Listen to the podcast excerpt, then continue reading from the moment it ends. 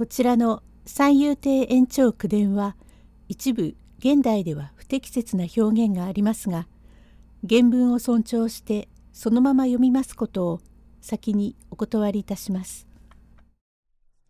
延長全集岩波書店版第7巻より福六樹第3席長男ともう一人の悩みの種道楽者の娘が万右衛門に祝いの品を持ってきます。用語解説教授や春専門の職人のこと。淡雪ここでは淡雪豆腐のこと。万右衛門さっさと来てくれなくっちゃいかねえ。いつでもどうも遅くって困る。姉まことにすみませんがね大工がたった今手を引いたもんだから大きに遅くなりましたがようよう不審が出来上がって建具屋が障子をはめ教授屋に腰張りまでさせてそれから出てきたから遅くなったんですがすっかりうちができたよ。うちがっておめえの働きでできたんじゃねえ。みんな服の厄介になって服の金を持ってってこしれえたんだ。そんなことは言わなくっても知れてるよ。それは兄さんに借りたに違いないが僧侶の兄さんのようにまるっきり倒しはしませんよ。うちができれば今にもらって返すよ。ここでそんなことを言わないでもいいやね。おや、どうもまことにしばらく。よくどうも。金兵衛どんお前の噂をしていたの。お前が若い自分には何とか言ったっけ。愛中の役者に似ていて大変きれいだったが大層年を取ったね。私もおばあさんになったけれどこれだけみんな親類だよ。お父さんがみんなお金をかけて育ててくれてちゃんと支度をしてそれぞれ片付けたのはみんなお父さんの骨折りだよ。お父さんは根気がいいったって私は子供の自分から知ってるが馬鹿げて早起きで本当に寝ないかと思うくらいだよ。えー、なんとかいう国から出てきてお金を貯めたんだとね。始まりは裸足で歩いていろいろなものを拾ってお金を貯めてこれだけにしたんだとね。その代わり何にも知りやしないよ。おじょうろ買いにも行かずお酒も飲まず固い一方で若い自分から面白いものを見たのは大神楽と角兵衛寺しっきりでそれより他には何にも見たことはないんだよ。芝居はもとより寄せも知らないんだがそれよりおかしいのは暮れの市に浅草へ行くとね並木にガン鍋というがありましょうあそこの隣に元亀屋というがあってそこへ入って淡雪のお茶漬けをお豆腐で食べて帰るのが礼々だっていつでも寄るんだよ。ぞろぞろ子供を連れてさ私は本当に間が悪いったって。ええ何をべちゃべちゃ言ってるんだ。こっちへ行きなよ。今、お前のことを褒めてるんだよ。それからね、いい着物を着るのはもったいない。普段は悪いんでいいの。セッタは大きいのが得だって、カサゴの干物見たようなのをバサバサ履いてるんだもの。それからお父さんは世間を見ないからいけないと言ったら、そんなことは造作もない。九段坂の上へ上がれば見えるというんだもの。こないだも両国橋の手前でしきりにお辞儀をしてるから何をするのかと思って見ていると懐から銅貨を出して紙へ包んであげてるからどうしたんだよと聞くと地蔵様へお賽銭をあげたのよと言うからよく見るとそうじゃないのさ。あのそれ彫像するところが六角堂を見たようになってるもんだから地蔵様と間違えたんだがそういう人だよ。万右衛門。ぐずぐず言ってずにこっちへ来なよ。お父さん今日はお前木の字のお祝いでおめでたいから私ができない手で綿をたーんと入れてお前に着せたいと思って縫ってきたからこの羽織を置きよ。羽織へえこれはありがたい。金兵衛丼やこれはまことにそのいろいろ苦労はさせるがこんなことはまたよく気がつくよ。寒かろうって綿入れ羽織をこしらえてきてくれたが小さい自分に仕事も習わせたが嫌いでしなかったがどうかこうかできると見えてちゃんと縫ってきてくれたよ。へえそれはご後進様でいらっしゃいます。何？皇人様へあげろ？いえ何？まことにご孝行様なことで。これだけは関心だよ。姉。お父さんお願いだが少しお頼みがあるんだよ。おや麻布のよく出ておいでだね寒いのに。まことにご無沙汰になってすみません。みんなお変わりがなくって。そうかい？おばさまもお達者で。そうかい？私もねちょいと行きたいと思ってても船宿が行けなくなったもんだから待合を始めようと思って不審にかかったもんだからそれゆえご無沙汰になってすみません。吉蔵さんどうしたえ？まことにご無沙汰。お前はいつも達者で稼ぐからいいね。大層立派におなりだが老けたよ。私も老けたからお互いだが、お前が一番もっともらしく見えるよ。ご無沙汰にはなってるが、この暮れのうちは片付かないから行かれまいが、春になればどうかするよ。親類中仮だらけになってすまないんだよ。おやおや、よくおいでだね。はい、どうも、大きくなったね。あい、おばちゃんのとこへ遊びにおいでよ。いい子だね。七つになったかえ。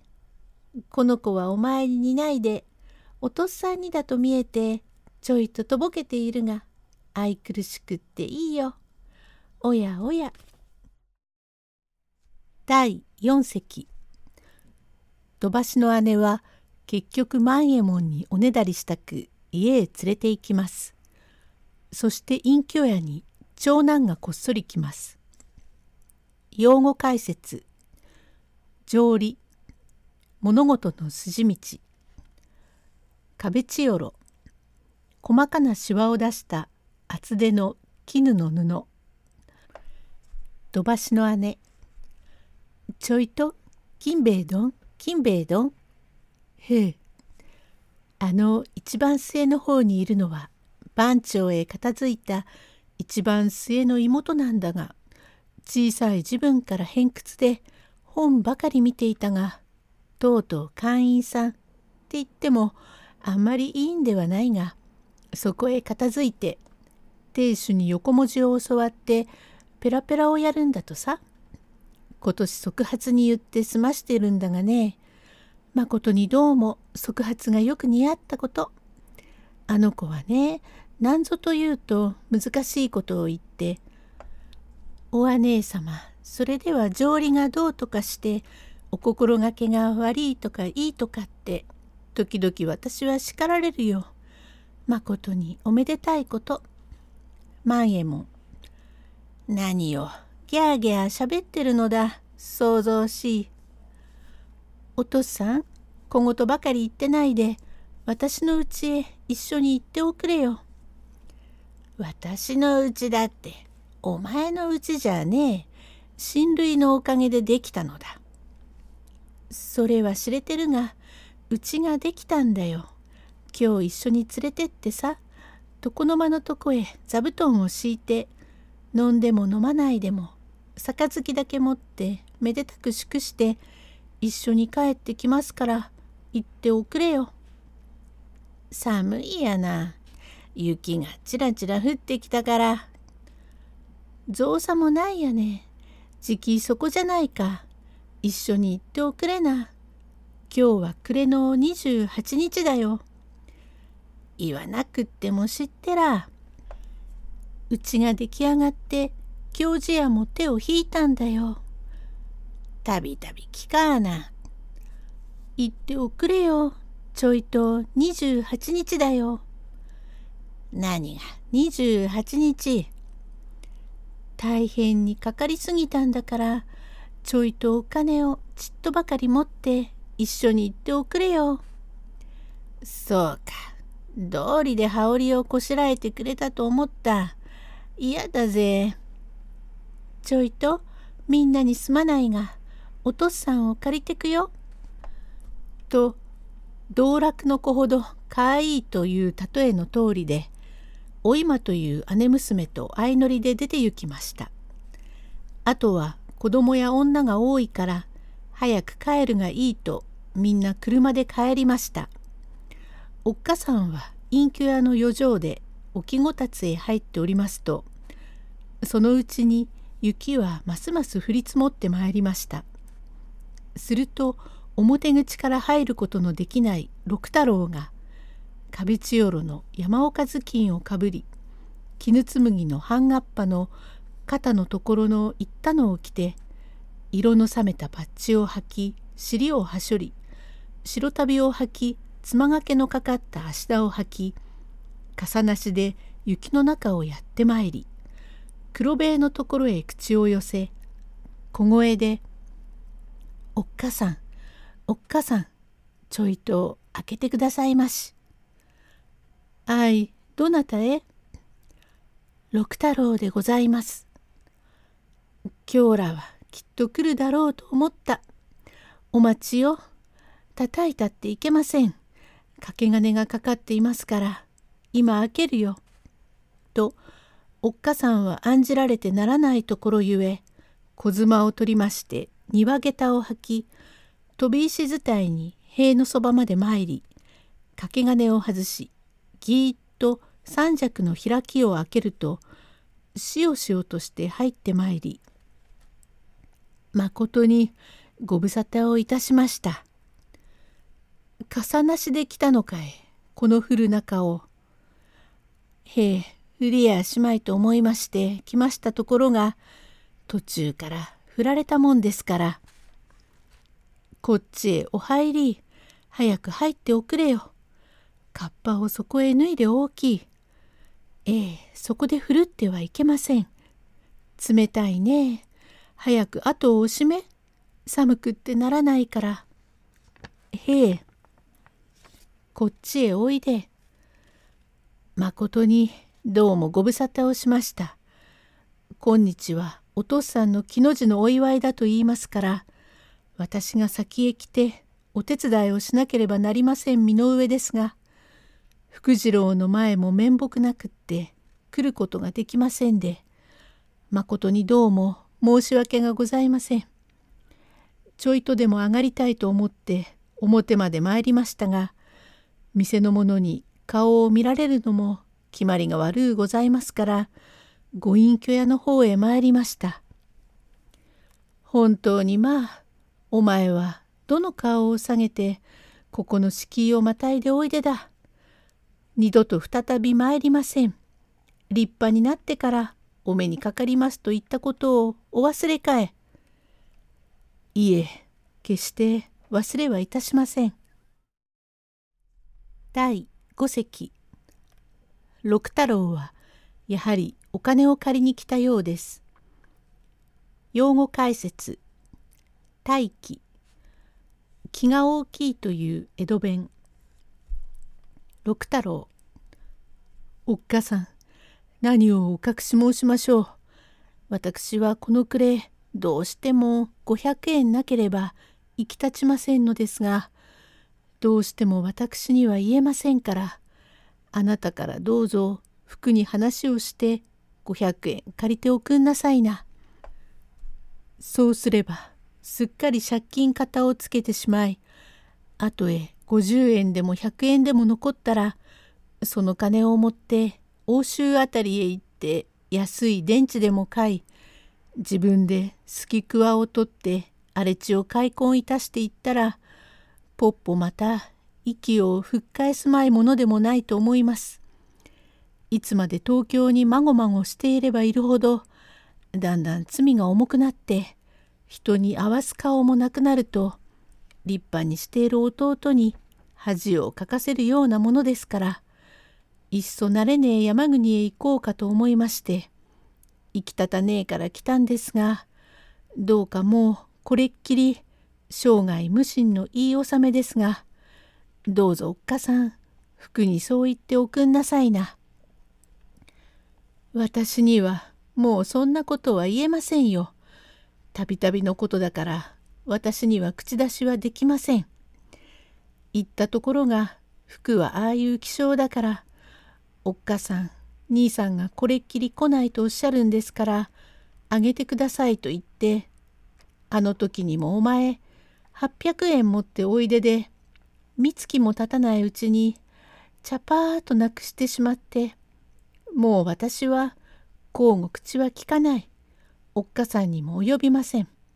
なんぼ親子の中でも決まりが悪いから、小さい認めでも押して、お前も共に書きつけをしたためて、福次郎へ渡してあるんじゃありませんか。